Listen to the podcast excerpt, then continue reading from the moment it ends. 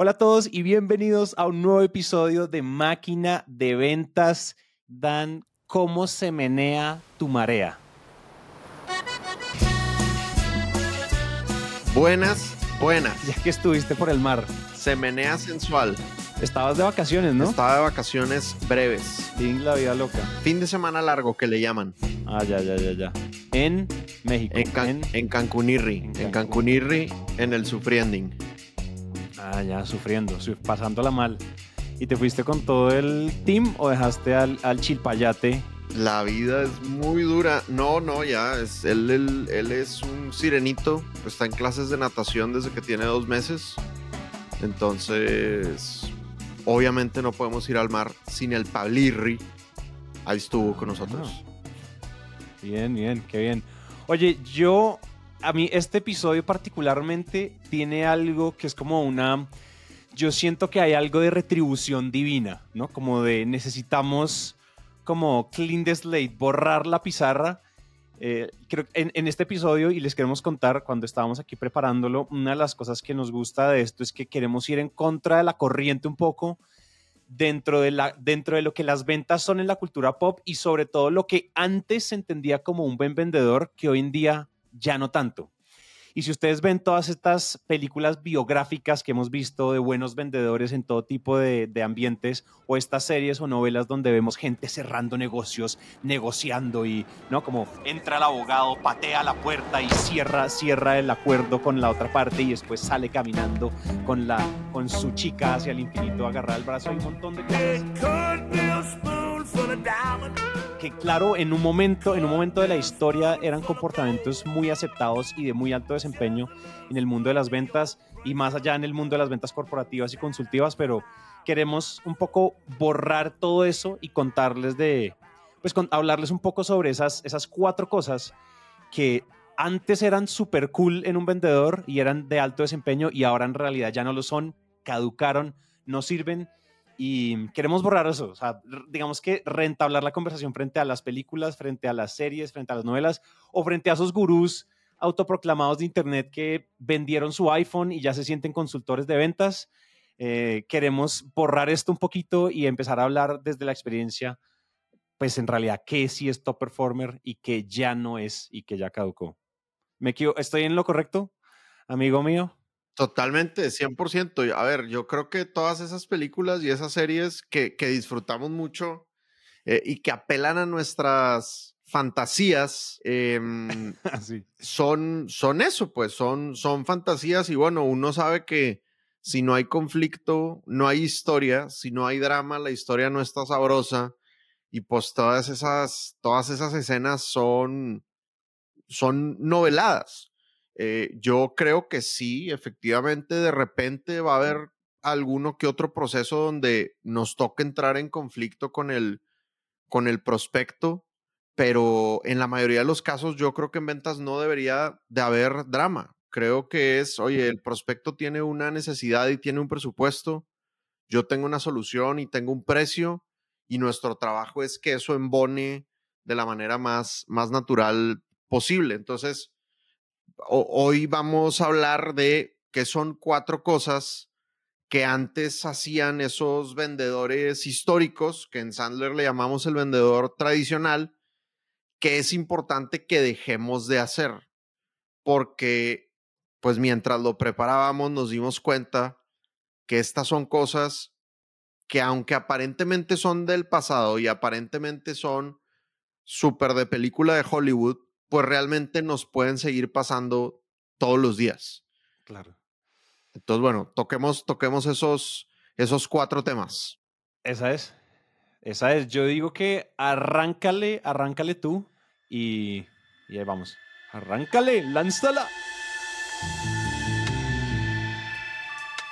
Primera, primera situación es que el vendedor tradicional habla mucho. El vendedor tradicional es reconocido como un, maestro de la persuasión y se percibe la persuasión como que necesitas hablar para persuadir. Son como predicadores, encantadores de serpientes, eh, manipuladores, ante cualquier objeción tienen el mejor argumento, son capaces de disfrazar las características y beneficios como que te van a resolver cualquier malestar que tengas en tu existencia. Y pues resulta que los mejores vendedores realmente no hablan tanto. Tenemos una regla Sandler que es un prospecto que está escuchando no es un prospecto en realidad. Y les quiero compartir unos estudios del Sales Insights Lab. Son estudios de 2023 donde hay cuatro estadísticas que son bien, bien poderosas para que nos demos cuenta, para que nos midamos, ¿no? Sería súper bueno que nos midamos. Ya Zoom tiene un plugin de ventas o pueden contratar Gong o pueden hacerlo a ojo de buen cubero, pero intenten medir cuánto hablan ustedes en las conversaciones para que se den cuenta que probablemente nos estamos excediendo. Entonces, la regla Sandler es 70-30. El prospecto habla el 70% del tiempo, el vendedor habla el 30% del tiempo. Tanto un estudio de Gong como este estudio del Insights Lab, eh, lo que dicen es que los vendedores hablan, los buenos vendedores efectivamente hablan un poquito menos del 50%.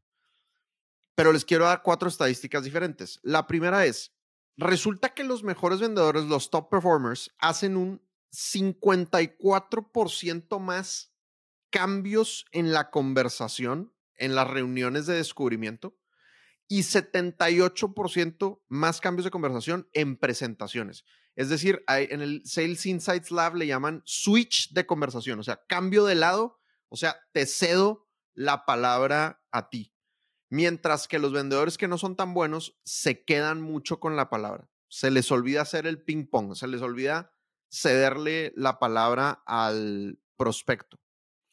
Otro dato interesante, los top vendedores hablan más lento y los prospectos de los top vendedores hablan más lento también. Imagínate. Entonces, tú sabes que hablar rápido de qué señal, Santiago Benjamín Eloy. Pues hablar rápido, no sé, usualmente hablar rápido uno asume que es como elocuencia, como que dominas el tema o de pronto a veces es como eso puede esconder algo de ansiedad probablemente, pero quién sabe.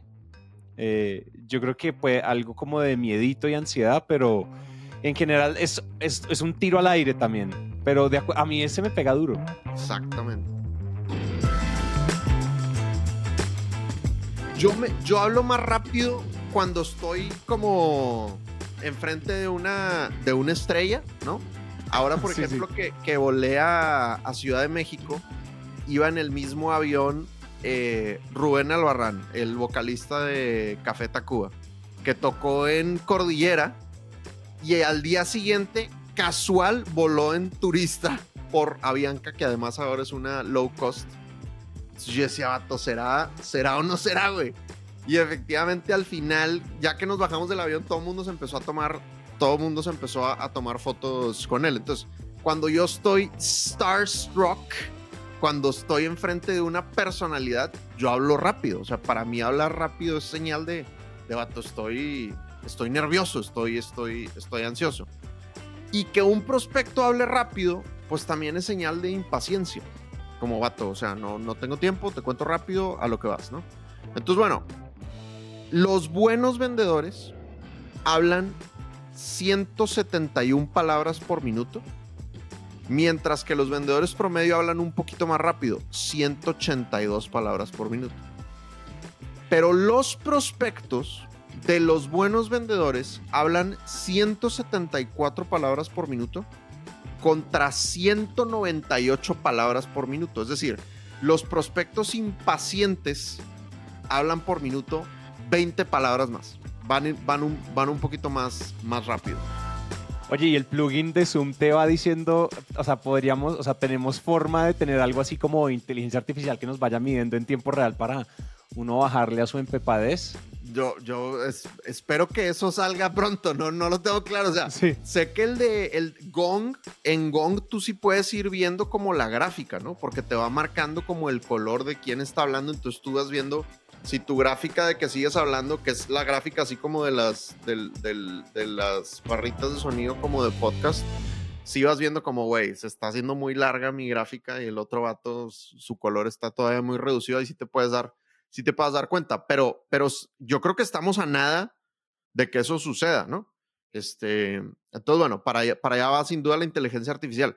Relacionado con eso, fíjate algo interesante, precisamente como los buenos vendedores y los buenos prospectos van más lento, las buenas conversaciones de ventas tienden a ser más largas. Claro, claro. En promedio, en promedio, las conversaciones de los top performers duran 34 minutos, mientras que las de los vendedores bajitos o intermedios duran 19 minutos. Es decir, los buenos vendedores tienen conversaciones 76% más largas. Wow. Y cuando efectivamente yo doy cursos y les digo que hay que hacer un acuerdo previo y que hay que tomarnos el tiempo para calificar dolor, presupuesto y decisión, ¿qué dicen los vendedores que están aprendiendo? Dicen, el prospecto no me va a dar el tiempo. Tiene que ser rápido, tiene que ser rápido, sí. Tiene, exactamente, porque la gente está bien ocupada. Claro, esa es señal de que no tenemos la misma estatura de negocios. Sí, como no me merezco el tiempo de mi prospecto. Claro. Así es, efectivamente. ¿no? Entonces, los buenos vendedores entienden que tienen que estar a la misma estatura de negocios y como hablan más lento y sus prospectos hablan más lento y aparte califican dolor, presupuesto y decisión, pues naturalmente las reuniones son un poquito más largas, ¿no? ¿Cuántas preguntas crees que hace un buen vendedor? Esta es mi cuarta estadística. ¿Cuántas preguntas crees que hace un buen vendedor en una reunión de descubrimiento? ¿25? ¿20? 32, güey. 32 en promedio, ¿no? Obviamente todas estas vainas son promedios. 32 contra 23 de los vendedores promedio. Es decir, hacen 39% más preguntas. Lo mismo, güey. Cuando le enseñamos el acuerdo previo a la raza o cuando les enseñamos el embudo del dolor, la gente es de que, güey, estos son demasiadas preguntas. Claro, güey.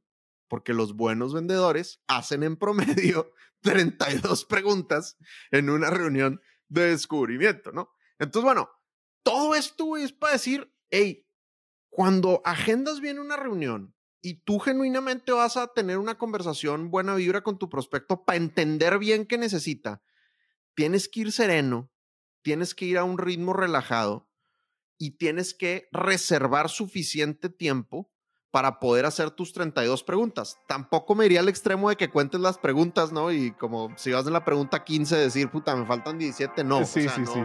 Tengo que inventarme qué decir, qué preguntar, sí. Exactamente, o sea, tienes, que ser, tienes que ser natural. Pero fíjate, te, te cuento mi progresión. Yo, cuando llegué a Sandler, yo probablemente tenía reuniones iniciales de 20 o 30 minutos con mis prospectos, con esta idea de no van a tener tiempo para más. Luego lo subí a una hora, güey. Y me di cuenta que no era suficiente. Entonces lo subí a 90 minutos. Y llegué a subirlo a dos horas si había más de una persona. Si iba a haber como más tomadores de decisión, les pedía hasta dos horas. Y lo interesante es que conforme lo he ido subiendo, los prospectos sí me dan la reunión. O sea, de vez en cuando alguien me decía como, güey, 90 minutos no, pero una hora sí pero en general la gente me da las reuniones. Ahora mi proceso, por si a alguien le sirve, es primero el prospecto llena un cuestionario que le toma como 10 minutos, donde se autocalifica. Yo ahí no, no intervengo, ¿no? Después tenemos una llamada inicial de entre 15 y 20 minutos. Es como una precalificación, un mini embudo del dolor. Después ahora sí tenemos una cita de una hora y al final tenemos una cita de 90 minutos. Estoy hablando de prospectos corporativos, ¿no? Cuando es un individuo, probablemente en una reunión de 30, 40 minutos fluye todo. Pero si fuera un corporativo, por lo menos son esos cinco pasos, me falta el quinto paso, que es una presentación que típicamente dura alrededor de, media hora, ¿no? Ha ido, ha ido cambiando, pero como que ya, ya encontré mis tiempos y siempre mi premisa para establecer el tiempo ha sido cuánto tiempo necesito para hacer todas las preguntas que se me antoje y que no me falte, que no, que no tenga que correr al final. Y ha, ha funcionado la vaina, güey. Entonces, bueno, tomen, banda, estas estadísticas para que hagan el diagnóstico, el análisis de, hey, estoy hablando lo suficiente o tal vez estoy hablando un poquito de más. Yo creo que les podemos dejar en las, en las, en las notas eh, linkeado el, el, el, estudio, de, Sales Inside Lab para que, porque hay más estadísticas bien buenas para que ustedes hagan su benchmark versus el promedio de...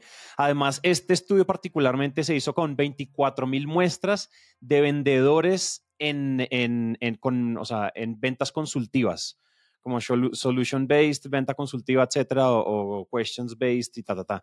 Entonces, perfecto si ustedes están vendiendo consultivo y se reúnen con gente y demás. Entonces, chévere que lo vean porque estuvo bien interesante. Oye, yo nunca he pasado, bueno, a mí a veces sí una hora se me queda corto, pero mis reuniones en general sí las logro hacer en 60 minutos, pero sí hay veces que al final me, toca correr, ¿sabes? Ahora que lo mencionas, cuando yo empiezo a ver en la esquinita del, del, computador como me quedan 15 minutos, ah, yo sí he sentido varias veces, ¿sabes? Que no he tomado acción como en empezar a pedir hora 15, hora 20, hora, hora y media. En general sí es poderoso porque es que después toca como desembarrarla y preguntar por WhatsApp o algo como, oye, fulanito, se me olvidó preguntarte, pero ya así en frío te responden, a veces no, o información importante se te quedó. Entonces creo que siempre es mejor que sobre tiempo y si sobra tiempo, uno, o sea, uno queda bien porque uno le regala tiempo y dice, oye, nos sobraron 20 minutos para que vayamos a tomarnos un café. Buenísimo, así es, total. Oye, pues muy cool. Nuestra, nuestra segunda es y yo la titulé como Manejar objeciones solía ser dígale que sea todo. Una de las cosas, siguiendo además con la línea de este vendedor que tenía que hacer todo lo posible, persuadir a la mamá y después persuadir a los hijos y después empezar a saber dónde, yo sé dónde viven tus hijos, yo sé dónde estudian tus hijos, ¿cierto? Como cuando empezamos a pasar de ese paradigma a un nuevo paradigma de, de top performers, antes lo que pasaba es que, y a mí me pasaba mucho que las objeciones en realidad no eran objeciones ni miedos, sino yo las asumía como peticiones al alcance del contrato lo cual era muy grave. O sea, si ustedes piensan en lo grave y las implicaciones, no solo de rentabilidad, de operaciones, de un montón de cosas que es, cada vez que me disparan una objeción es, no, no, no, pero podríamos hacer esto. No, no, pero podríamos hacer esto. Y empiezo a echarle a la bolsa cosas que yo no tengo ni costeadas, que muchas veces no sabemos hacer, que un montón de cosas. Eso me pasaba mucho antes. Y creo que una de las cosas que está empezando a pasar es que tenemos, o sea, los vendedores, los top performers son, son retadores de ese tipo de, ese tipo de escenarios retadores con buenas palabras, con dignidad, o sea, ¿cierto? Haciéndolo bien hecho, pero parándose, lo que nosotros en Naranja llamamos pararse en la raya. Sobre todo, por ejemplo, en, en la industria creativa suele suceder mucho, si ustedes, no sé, tienen una empresa de diseño o algo de este estilo, suele suceder que le empiezan a pedir un montón de cosas medio absurdas, ¿cierto? Porque tienen un montón de, de, de objeciones, como por ejemplo, no sé, mi primo lo hace por, por 90% menos y lo hace mañana, se demora una tarde. ¿No? Cosas de ese estilo nos suelen suceder, entonces creo que las objeciones, nosotros tenemos que entender que las objeciones sí, claro, es decir, hay una regla Handler que dice desarma la bomba antes de que explote. Las objeciones en general, con tú, o sea, mientras tú vas calificando, mientras tú vas haciendo las 39 preguntas que dice la estadística que deberías hacer, todo esto se debería ir desarmando, se debería ir desarmando, se debería ir desarmando. Cuando tú presentas la propuesta, cuando tú validas quién es, cuando tú validas qué presupuesto tienes, pues hay un montón de objeciones que se van desarmando solas y no, debería, y no deberían explotar la cara y además de manera sorpresiva. Entonces, como a mí me explotaban en la cara de manera sorpresiva, pues, ¿qué era lo que pasaba? Pues que yo le decía que sí a todo. No, no, no, pero sí, y uno por el miedo y con el hambre de cerrar el negocio, ¿no? Pues uno empieza a decirle que sí a todas estas objeciones que le van a uno, pues que le van a uno pidiendo. Santi, esto, me preocupa esto, me preocupa. Se le tiene, se le tiene, se le hace, se modifica. Tengo que cambiar toda mi línea de producción solo para, solo para sostener ese, ese cañazo, solo para sostener esa objeción pero lo hacemos. Y eso era algo que además nos ponían muchos retos en el área de operaciones, nos sobrecosteaban muchos, en muchos casos. A mí, pues, es decir, nunca me caían, no me caía, no me caía la tierra encima, pero yo sabía que la gente no estaba, o sea, el equipo de operaciones no estaba feliz con, Santi, ¿qué coños vendiste? Entonces creo que hoy en día en la venta de soluciones, en la venta consultiva, creo que pararse en la raya es importante y entender que uno llega hasta cierto punto Creo que si ellos están pidiendo un montón de cosas absurdas que están fuera de nuestro alcance, pues claramente nuestra solución no es la que ellos necesitan, ellos están necesitando otra cosa que tenga que ver con ese alcance. Y hay que hacer las paces con que nosotros, o sea, de lo mejor que le puede pasar a un vendedor es descalificar, descalificar con tranquilidad, descalificar con seguridad, no suponer que están descalificados, sino después de estas 32 preguntas, después de que ellos hablaron el 70%, poder decir, ok, aquí no era, me pidió un montón de cosas que yo definitivamente no hago, que yo definitivamente si las hiciera tendría que costearlas y se salen del presupuesto del fulano o de la fulana y simplemente se va, o sea, se queda por fuera. Ustedes no están operando solos. Antes los top performance de antaño eran, eran islas, ¿no? Eran islas que no trabajaban en equipo. Hay una estadística por ahí, creo que es de HubSpot, si no estoy mal, que dice, o sea, los top performers son team players, el, yo no sé cuánto por ciento son team players, ahorita podemos buscarla bien, pero es saber jugar en equipo y saber jugar en equipo es saber jugar con marketing, con operaciones y no andar botando la casa por la ventana solo para tener un sí, porque pues a qué costo, ¿no? La gracia es vender, ser rentable, que el reto sea emocionante, vender lo que sí hacemos, bueno ahí ya, ahí ya me extendí, pero no sé, ¿qué opinas tú de eso? ¿Te pasaba? No, no, o sea, totalmente. Yo, yo creo que lo que dijiste es bien importante y es que todo parte de, de, realmente tener tatuada en el corazón la filosofía de no todos los prospectos califican para ser clientes. Eh, creo que si tú no cambias tu mentalidad a la posibilidad de que no califique, pues siempre vas a, vas a buscar la manera, o sea, terminan negociando más contra ti mismo y contra tu comisión y contra sus utilidades y contra tu empresa y contra tu gerente, terminan negociando contra ellos que negociando con el cliente, ¿no? Termina siendo al final un, un, un autoataque, por así, por así decirlo, mientras que cuando tú aceptas que puede que no califique y estás realmente abierto a perder el negocio, pues entonces la negociación de las objeciones se vuelve eh, mucho más sensata o el manejo de las objeciones se vuelve mucho más sensato. Y fíjate que para cerrar algo y es los prospectos, o al menos esto me he dado cuenta y sé que tú y yo lo hemos hablado off the record y sé que estás, creo que parcial o 100% de acuerdo, pero cuando uno como vendedor aprende también a decir que no, con buenas palabras y demás, digamos que eso estamos asumiendo que ustedes son buenos con su lenguaje y saben hacer las cosas y manejan su tonalidad. Cuando los prospectos valoran que uno les diga que no y que vean que uno es que uno no es un yes man o una yes girl que va diciendo que sí a todo, sino que uno tiene criterio, porque tú le quieres, o sea, si yo voy a comprar cosas como, no sé, software y necesito integrar toda mi empresa, yo no sé qué, no sé qué, necesito hacer esta transformación y todo esto, necesito entrenar a toda mi fuerza de ventas, pues uno no quiere que le digan que sí a todo, pues porque si me va a decir que sí a todo, lo hubiera hecho yo solo. Creo que el no está subvalorado en los procesos consultivos de ventas. El no es de las cosas más importantes que además te pone y te ubica primero, estatus de negocio, me siento lo suficientemente, me siento del mismo tamaño para decir que no y, no, y, hacer cara de póker, número uno. Y número dos, creo que también tiene que ver con, con, o sea, el experto, o sea, si tú eres el experto, si tú eres el consultor experto que está ayudando a alguien a tomar una decisión, pues tú eres el que sabe, ¿no? De acuerdo. Entonces, entonces creo que eso es chévere. Se, juntaron muchas ahí, muchas reglas ángeles ahí en, en, la licuadora, en la malteada, pero creo que está cool. Buenísimo. Bueno, vamos por la siguiente y es otra cosa que antes hacían mucho los vendedores tradicionales, probablemente el icono del vendedor tradicional, es presionar demasiado por una venta.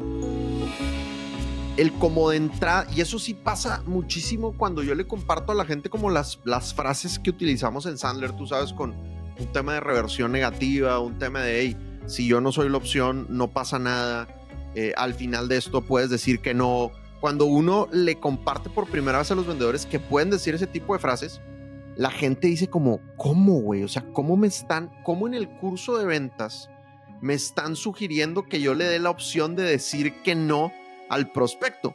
Cuando al contrario, las frases que la gente está acostumbrada a decir es como, bueno, Santi, es un gusto conocerte y estoy muy contento porque estoy seguro que lo que te voy a presentar es algo que te va a gustar mucho, ¿no?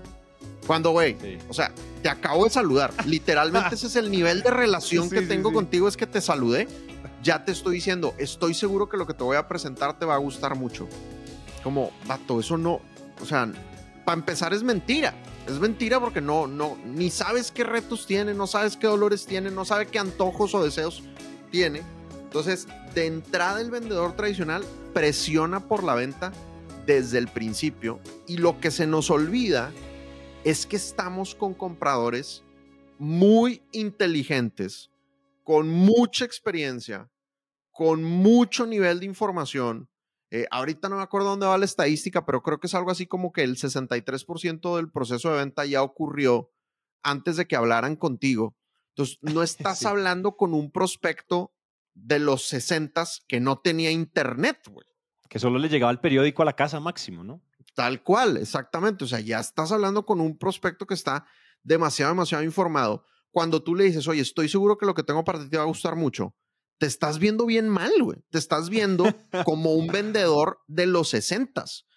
Y lo peor es que eso mismo le dijeron los tres vendedores anteriores con los que habló. Entonces, tú piensas que tú estás empezando a persuadirlo y estás empezando a caerle bien y estás empezando a llevarlo hacia tu producto. Y lo único que le estás diciendo es, soy exactamente igual a todos los demás vendedores con los que vas a hablar. O sea, para nada, para nada te estás diferenciando. Entonces, ¿cuál es el, paradigma, ese, ese borrón y cuenta nueva que, tú decías al principio del episodio? ¿Qué es lo que yo les quiero proponer? Eh, a ver, yo les comparto dos técnicas, ¿no? La primera es, en el acuerdo previo, al principio, es bien importante, en una primera conversación, no estoy hablando de una conversación cercana al cierre, estoy hablando de una primera conversación de descubrimiento, es muy importante que tú hagas mucho énfasis en el no. Como, hey, Santi, si al final de nuestra conversación si al final de nuestro intercambio de preguntas tú te das cuenta que yo no soy una buena opción para ti, o yo me doy cuenta que nosotros no somos una buena opción, ¿te parece bien que nos demos permiso desde ahorita desde de, de? Y así yo no te hago un seguimiento innecesario y tú te puedes ir en paz sabiendo que por aquí no era. ¿Te parece que lo hagamos así? O sea, el dar permiso de decir que no, irónicamente, sí persuade, y sí acerca a tu prospecto hacia la venta. ¿Por qué? Porque te estás diferenciando. Porque el prospecto dice, ah, caray, este güey es diferente a los tres vendedores anteriores con los que yo hablé. De hecho, es diferente a cualquier vendedor con el que he hablado en mi vida. O sea, piensa tú, ¿cuándo fue la última vez que un vendedor te dijo, hey, si es un no, no pasa nada? Muy rara vez ocurre eso Oye, eso sería súper, eso sería impresionantemente cambiavidas para un call center. ¿Tú has visto las llamadas de call center lo sesenteras que son? Exactamente, tal cual.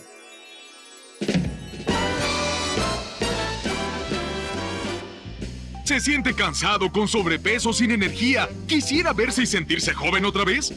Pues ahora ya puede, a liberar el poder del jugo natural con el Jack LaLanne Power Juicer termina la gente comprando fajas, exprimidores de jugos y saltarines para el patio que no tienen en la casa.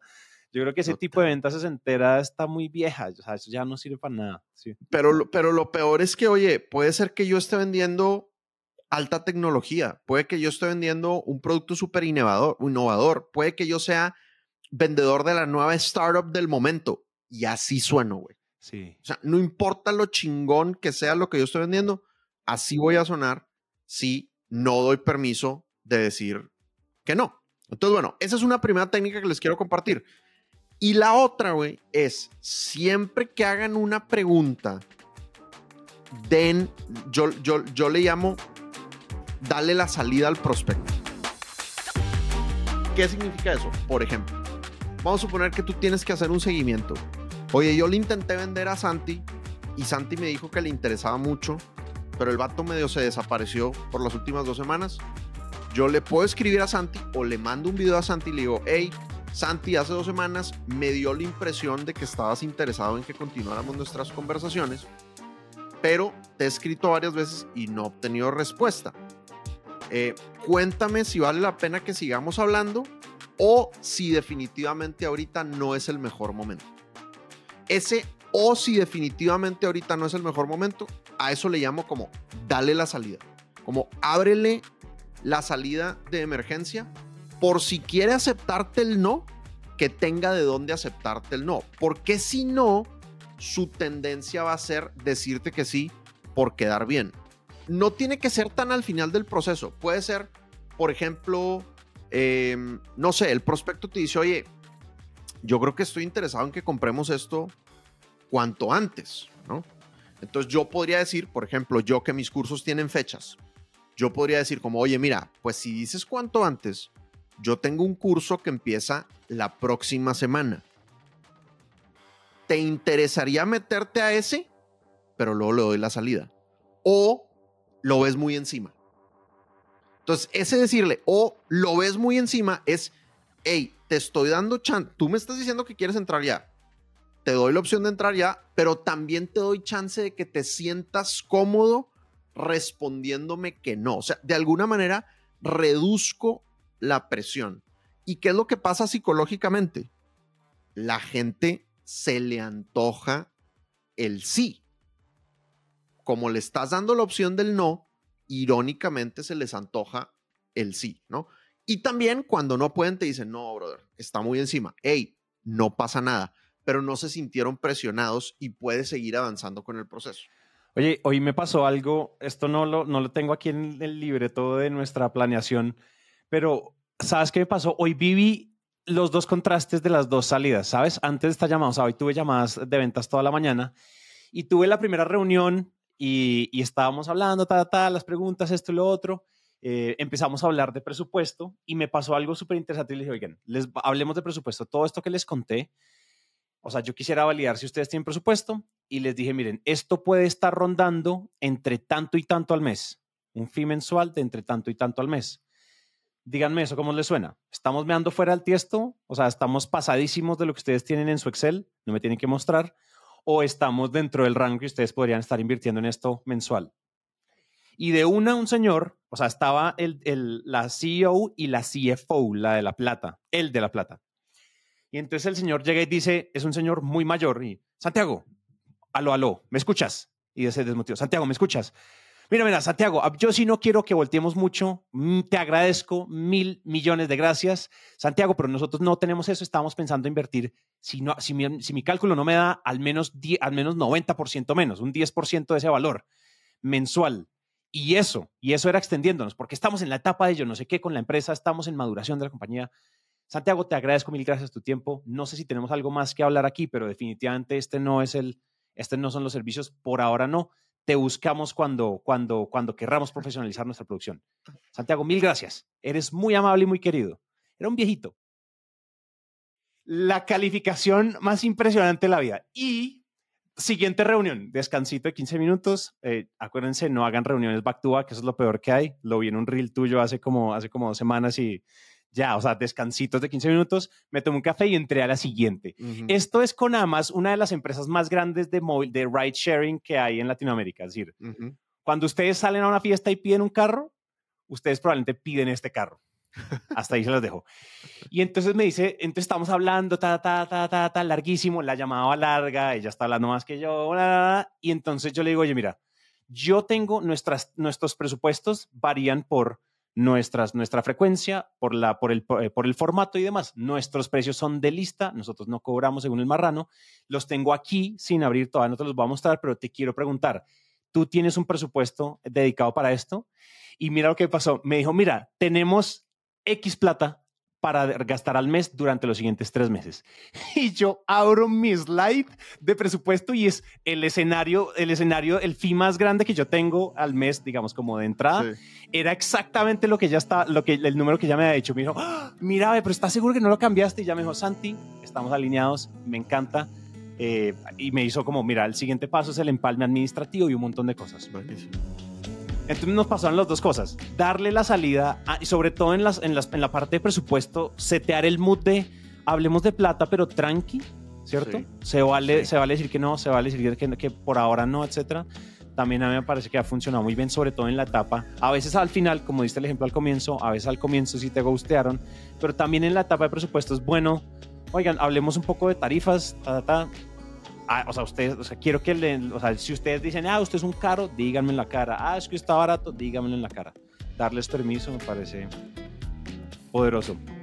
Bien, bien, buenísimo. Oye, yo quería cerrar, ah, pero quería cerrar este punto con una frase que, que quisiera como que se llevaran y la anotaran en su diario de ventas y es, en realidad, un vendedor de alto desempeño, un top performer, son aquellos que ayudan a un prospecto a tomar una decisión gana-gana en el menor tiempo posible. Gana-gana, ayuden a tomar una decisión. No presionen, no manipulen, no hagan cierres de presión, porque eso es, eso es muy sesentero, efectivamente. Eso es muy de ese paradigma que queremos empezar a resarcir. Pero por favor, no lo hagan. A mí me pasaba mucho que yo vendía lo que fuera, es decir, a mí me tocaba lo que fuera y eso le empezamos a llamar los sapos en naranja media. Y era, yo necesitaba vender, vender, vender, vender y decir lo que hubiera que decir para cerrar. Y en realidad lo que terminaba haciendo era herir y, digamos, dañar la empresa, dañar la operación, dañar nuestro enfoque, dañar nuestro nicho. Entonces acuérdense, esto no es un juego ni de manipulación ni presión. O sea, es aquellos que ayudan a su prospecto a tomar una decisión gana-gana en el menor tiempo posible. Ese sería nuestro punto número 3. Bien, perfecto. Entonces, número 4 antes, antes los top performers, antes estos vendedores que cerraban, gritaban, anunciaban la venta, cerraban, anunciaban la otra, cerraban, anunciaban la otra, salían eh, derecho al club a celebrar con su steak dinner y la botella más cara, por favor. Pues eran personas que eh, celebrar así se sigue valiendo, o sea, sigue siendo una gran celebración, pero este vendedor que tú nombraste, el vendedor sesentero tradicional, antes era un modelo que, le llamamos como sell and forget, como vende y olvídate, ¿cierto? Vende y olvídate. Quiero robarme un poco del contexto que dijiste ahorita y es, hoy tenemos a los compradores más educados y más ávidos y más sagaces y más ágiles de la historia de la humanidad y de la historia de las ventas. Jamás. Lo hemos dicho varias veces. Aquí hay un libro que yo tengo que se llama Limitless. Jim Quick en el intro, en este verdecito que está acá, dice que hoy en día, en un día, recibimos la misma información y los mismos estímulos de información que recibía una persona en 1910 en toda su vida. ¿Cierto? Cuando una persona se moría en 1910, en toda su vida, promedio, no sé, 65 años de vida, recibía todos los estímulos que nosotros recibimos en un día. Entonces la gente, o sea, la gente va a ver reviews, la gente va a Yelp, la gente va a, a, G8, la gente va a Facebook, la gente le pregunta a sus amigos, la gente llama a tus otros clientes para corroborarte. Por eso dice, el 74% de la venta pasó sin que tú levantes el teléfono. O sea, tú ya vas o en ventaja o en desventaja. Por eso es bueno cuidar casos de negocio, cuidar la fachada digital, cuidar tu producto, cuidar tus clientes. El caso es que antes tú llamabas, ta, ta, ta, ta, ta, ta, ta, ta, ta, ta, un montón de técnicas, pum, colgabas el teléfono y pan el viejito se gastó toda su jubilación en tu producto, ¿no? Entonces, ahora, un poco lo que el, modelo que quisiéramos reescribir en, la pizarra de ventas es sell, delight, retain, grow, vende, deleita, retiene y crece. Hay una estadística muy, muy interesante. Esta estadística es de un, es de un newsletter que se llama, un newsletter súper recomendado que se llama The Daily Sales Tips and Tricks en, en LinkedIn. Y dice lo siguiente, la retención, la retención, el customer retention es crucial para el crecimiento sostenible. Estoy aquí traduciéndola a las patadas, pero dice que cuando uno incrementa en un 5%, ¿cierto? La tasa de retención de un cliente, las utilidades se pueden, se pueden impulsar hasta en un, o sea, entre un 25 y un 95%, simplemente incrementando un 5, es decir, probablemente la actividad más pareto, ¿cierto? De las ventas jamás es retener a los que ya te aman. En vez de simplemente los, los vendo y me olvido de ellos. Entonces lo que les queremos proponer aquí es que ustedes como vendedores, yo sé que ustedes pueden estar en área, en, ventas donde, en, en, estructuras de ventas o en estructuras comerciales donde hay key account managers y demás. Pero todo, o sea, el esfuerzo del área de ventas, si los líderes nos están escuchando, o los mismos vendedores, o los mismos CAMs nos están escuchando, el enfoque, o sea, el, enfoque número uno, lo mínimo que debería pasar es retener a nuestros clientes. Después salimos a hacer hunting, hacemos buen farming internamente, después hacemos todo lo otro, ¿cierto? Pero lo mínimo que debería pasar es que ustedes retengan a sus clientes porque no hay nada más pareto. Esto ni siquiera es pareto. O sea, 5% de retención puede traer hasta un 95% de, de, de incremento en profit. ¿Por qué hablan en utilidad por qué hablan de bottom line? Porque cuando tú retienes un cliente, hay varias cosas. Tú ya tienes eficiencias manejando el cliente, tú ya conoces cómo trabajar, tú conoces sus objeciones, sabes cuáles son sus dolores, sabes cuáles son los KPIs que hay que mover. No tienes que conocer a un cliente de ceros, aprender a manejarlo. Hay un montón de cosas, hay un montón de variables que se meten cuando, como en esta sopa de retención. Entonces, por eso yo le vendo y no me olvido, yo le vendo. Lo, me encargo de deleitarlo, así yo no sea el que opera la cuenta, ojo, me encargo después de retenerlo y después de crecerlo. Esto va solo, sobre todo para dueños de negocio, para líderes. Es importante que el modelo no sea como, ah, es que como yo vendo software as a service auto, como self-served, ¿cierto? Como ellos compran en la página, ellos se olvidan. Ese tipo de cosas. Por ejemplo, fíjense cuando ustedes entran al, al, al link de PyDrive eh, que tenemos aquí abajo y ustedes abren una cuenta gratuita Inmediatamente a ustedes les llegan tutoriales, inmediatamente a ustedes un customer care los llama y les ayuda, está dispuesto a meterse a enseñarles la plataforma. Hay un montón de partners gratuitos. Tenemos a, a Sales Latam, que lo entrevistamos, no sé si el episodio ya salió o va a salir, pero ustedes pueden hablar también con Luis Carlos. Es decir, hay un montón de cosas gratuitas para que ustedes usen bien, las, usen bien su producto. Y este es simplemente un ejemplo naranja, miren, hay una, hay una grafiquita muy bonita en naranja media que yo la muestro en una charla que se llama, mm, que se Los cuatro pilares para tener clientes de por vida. Y yo ahora sí la charla y digo, miren cómo a medida, es, es como el, el top line de todas las ventas año tras año. Y yo señalo cuántos han sido clientes nuevos y cuántos han sido clientes viejos o de los que vienen directamente del año pasado, del año anterior. Y a medida que naranja crece en sus ingresos, sus nuevos clientes bajan y las ventas empiezan a corresponder más por sus antiguos clientes que por sus nuevos clientes. Yo sé que esto, ustedes pueden decir, esto no aplica para todos los modelos, hay un montón de, de variables que hay que tener en cuenta, pero en general, retener clientes es de lo más lindo. Miren, yo quisiera vivir mi vida con 10 clientes corporativos, con fees millonarios, todo el mundo cuidándolos, haciendo un trabajo excelso y desviviéndonos por 10 por 10 cuentas. Hmm, ese, ese, ese, sería el soñado, o sea, un millón de dólares, 10 cuentas, fees, o sea, si me entiendes, fees anuales de 150 mil dólares por cliente. Claro. Nos fuimos. Estás soñado, soñado. Claro. Hay un, hay un, me, hiciste mm, recordar, eh, yo alguna vez en Sandler, en una de nuestras convenciones de Sandler, entrevisté como a los top 10 de Sandler, a los top 10 a nivel, a nivel mundial. Estaba yo empezando en Colombia y fui con ellos y les pedí 20 minutos, como, güey, dame tu, toda tu sabiduría, entrégamela en 20 minutos, ¿no? Y literal, un vato que admiro mucho, y no, no, no voy a revelar su nombre porque sí voy a revelar sus números. Eh, pero el vato me dijo, muy similar a lo que tú me estás diciendo. Me dice, mira, Dan, mi meta es 10 clientes, o más bien, no es, no es su meta, es lo que él ya vivía. Yo vivo con 10 clientes de 100 mil dólares al año, güey.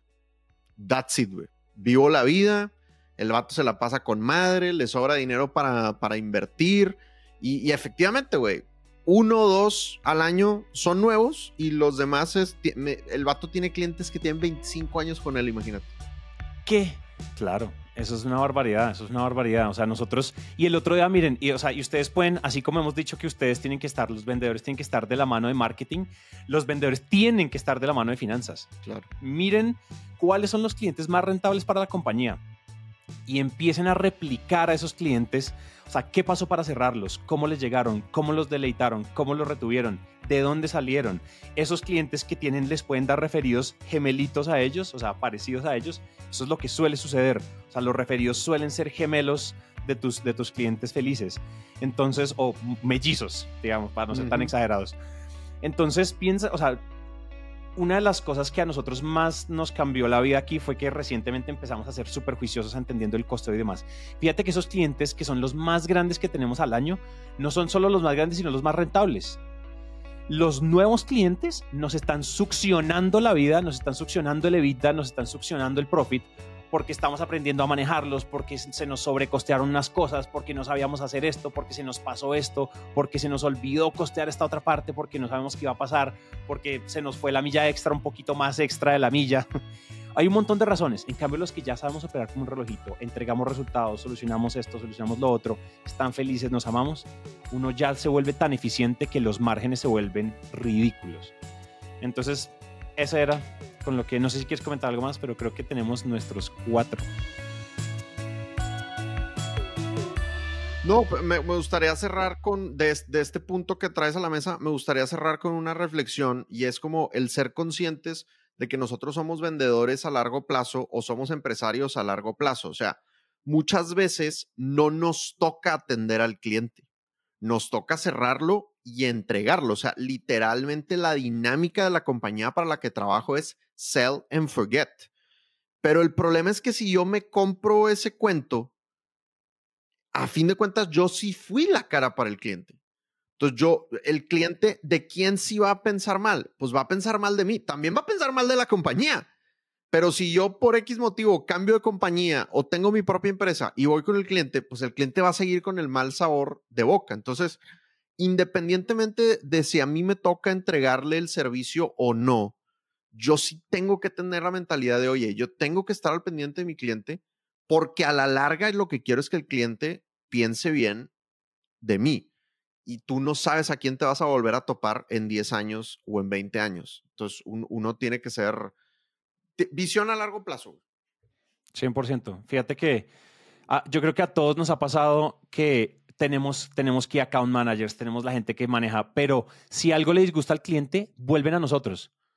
O sea, podemos estar operando en set and forget, pero es como, oye, Santi, es que mira lo que me pasó, no me está gustando esto. Ellos podrían hablar eso con su CAM, ellos podrían hablar eso con su product manager, ellos podrían hablar eso con su project manager. Y vuelven a uno, ¿cierto? Porque finalmente, o sea, el set and forget simplemente está hecho para morir, está hecho en el corto plazo, ¿sí? Y es muy cortoplacista y eso, pues, definitivamente, estamos aquí para el largo plazo y no simplemente para sacarnos unas comisiones, comprarnos el yate y abrirnos en el yate. Si es el plan, háganle, set and forget, pero si el plan es reputación, crecer, impactar, ayudar, pues creo que se trata del largo plazo. Muy cool. Bien, buenísimo. Oye, ¿haces o hago el recap rápido? Me le mido, me le mido. Entonces, ¿qué hacían los vendedores tradicionales? ¿Qué hacían los vendedores en los 60s? Que nos lo siguen vendiendo en las películas y en, los, en las series, pero tenemos que dejar de hacerlo ya. Número uno, los vendedores tradicionales hablan mucho. Ya sabemos, la nueva regla es 70-30. 70%, habla el prospecto, 30% habla el vendedor. Además, hay que hablar más lento y además nuestras reuniones tienen que durar más. Segunda cosa, manejar objeciones. Antes solía ser decirle que sí a todo Hoy en día hay que tener la misma estatura de negocios, hay que ponernos en la raya y hay que atrevernos a descalificar los que no son nuestros clientes ideales.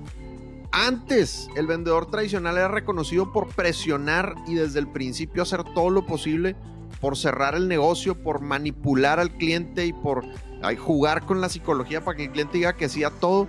Hoy en día le damos oportunidad a los clientes de decir que no, no queremos estar persiguiendo, no queremos estar presionando, queremos que la gente tome decisiones libres, porque de hecho lo van a hacer porque son los clientes más informados de la historia. Y por último, antes era sell and forget. Hoy en día tenemos que estar al pendiente de nuestros clientes, independientemente de si nos corresponde o no operar el negocio. Tenemos que estar al pendiente y tener visión a largo plazo, porque los clientes más rentables son los clientes que ya tenemos. Ahí está Papalón Show. Listo, listo. Entonces, lastimosamente y descoordinadamente, virtualmente, creo que podemos decir una vez más que lo te ne